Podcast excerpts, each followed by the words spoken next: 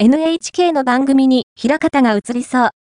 明日7時30分から NHK ウィークエンド関西で平方市が移りそうです。番組情報サイトや番組公式サイトの3月2日放送内容に、クラワンカ船というワードがありました。